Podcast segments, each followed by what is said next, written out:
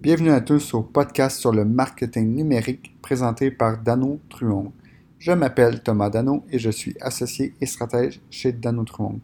Aujourd'hui, le sujet de notre podcast est les groupes Facebook. J'avais bien hâte de parler de ce sujet parce que les groupes Facebook, pour moi, c'est souvent une des fonctionnalités de Facebook qui est très mise de côté. On va souvent passer aux pages, on va souvent passer à la publicité, euh, aux likes, aux concours, etc. Alors que les groupes, des fois, c'est une, certaine ressource cachée qui peut transformer des gens normaux en très forts ambassadeurs. C'est quoi un groupe Facebook? C'est pas contrôlé par une page en tant que telle. Les pages peuvent avoir leur groupe Facebook, mais à la base, les groupes étaient faits pour des communautés. Donc, c'était des gens comme vous et moi qui formaient un groupe et qui pouvaient publier sur le groupe. Une page ne peut pas publier sur un groupe. Par contre, un utilisateur peut et n'importe quel utilisateur peut. Il y a des groupes qui sont ouverts, donc n'importe qui peut joindre. Il y a des groupes qui sont fermés, donc c'est pas n'importe qui qui peut joindre, mais tout le monde peut les voir.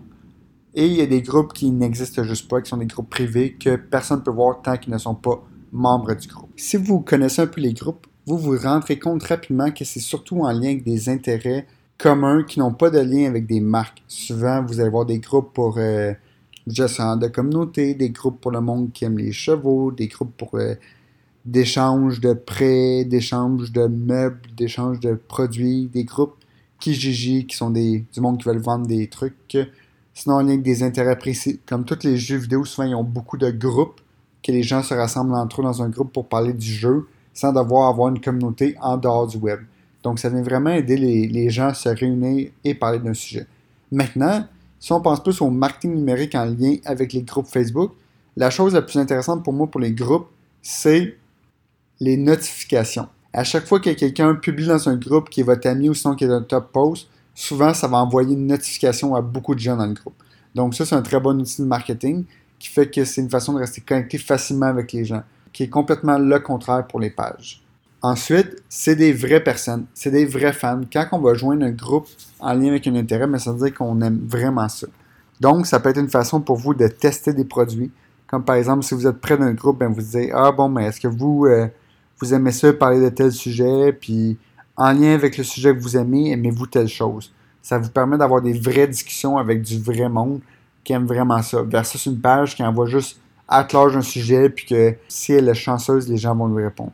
Ça veut aussi dire que ça vous permet de trouver des influenceurs.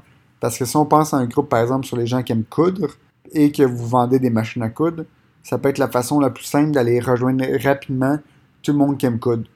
Au lieu de dire, bon, on va cibler, faire de la pub pour cibler les gens qui aiment toutes les, compagnies de couture, les gens qui publient sur une Pinterest des trucs de couture.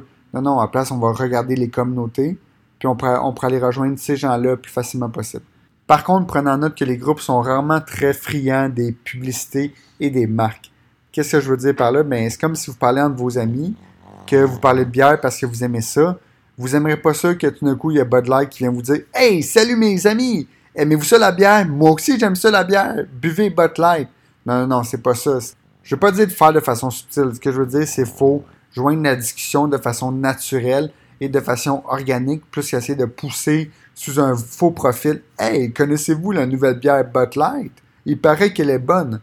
Les gens ils vont s'en rendre compte super rapidement. Ils vont détecter c'est de la publicité et au lieu de lire le message, ils vont beaucoup moins aimer la marque si vous êtes prêt à prendre part à la discussion et à vraiment apporter des points valides pour encourager les gens à discuter entre eux, ça peut être une idée super intéressante de joindre les groupes en tant que professionnel dans un domaine et pouvoir aider les gens. Vous allez voir que si vous participez à la discussion de façon naturelle, les gens vont être beaucoup plus portés à vous écouter lorsque vous avez à vendre vos produits. Encore une fois, faites attention, il y a des groupes qui ont des règles super précises. Bon, ben, les jeudis, vous avez le droit de faire la promo Sinon, toutes les autres journées, vous n'avez pas le droit. Vous avez le droit de faire la promo juste sur cette publication-là. Selon les groupes, ils ont des règles très précises que vous pouvez voir dans la barre de côté. Je dirais que les groupes, c'est vraiment une mine d'or que les gens vont peu aller là, mais qui peuvent être très intéressantes pour aller chercher les gens qui sont passionnés par un sujet. Prenons un exemple que vous êtes une compagnie de bas. Ben, vous pourriez décider de créer un groupe Facebook qui est les gens qui aiment les bas. Et là, à travers ce groupe-là, vous allez échanger à propos des bas et votre marque va rester présente sans être de l'avant. Mais la fois que vous aurez besoin de bombes, on a besoin de nouveaux influenceurs. Qui, qui veut prendre des photos de leur bas pour un bas gratuit? Puis là, tous les gens qui adorent les bas, ben, tout le monde va joindre et tout le monde va vouloir se battre pour avoir des bas gratuits. Et vous savez que c'est vraiment des gens qui aiment les bas. Donc, ça peut avoir l'air d'un exemple farfelu, mais ça peut être une très belle façon de créer une communauté pour parler d'un sujet qui n'est pas en lien avec une marque, mais qui peut être appuyé par une marque. Ça devient un peu comme du. Comme si vous aviez un blog sur un sujet, mais à la place, c'est un groupe Facebook. Si vous êtes une cause, un mouvement social ou tout ce qui est politique, vous allez voir que les groupes aussi, ça va être très intéressant pour vous parce que les gens vont vouloir échanger sur un sujet qui leur tient à cœur. Puis ça, ils ne peuvent pas le faire sur une page parce qu'une page, c'est une communication page à plusieurs. Tandis que le groupe, vu que c'est les utilisateurs entre eux, ça permet aux gens de vraiment avoir une voix à leur idée. Donc, si on pense à tout ce qui est OSBL, comme je dis, politique, euh, cause, etc., mais les groupes, ça peut être une façon de rassembler les gens qui veulent discuter du sujet. Ça leur donne un espace public, un forum, etc. Et ça, ça peut les transformer en ambassadeurs lorsque vient le temps de mettre de l'avant la cause à un marché plus grand. Donc, c'était tout. J'espère que vous avez bien aimé ce podcast sur les groupes Facebook. Un outil vraiment intéressant que ce podcast, ça aurait pu être fait il y a 5 ans tant qu'à moi et j'aurais dit la même, même chose. J'espère que vous passez une très belle journée et sur ce, à la prochaine.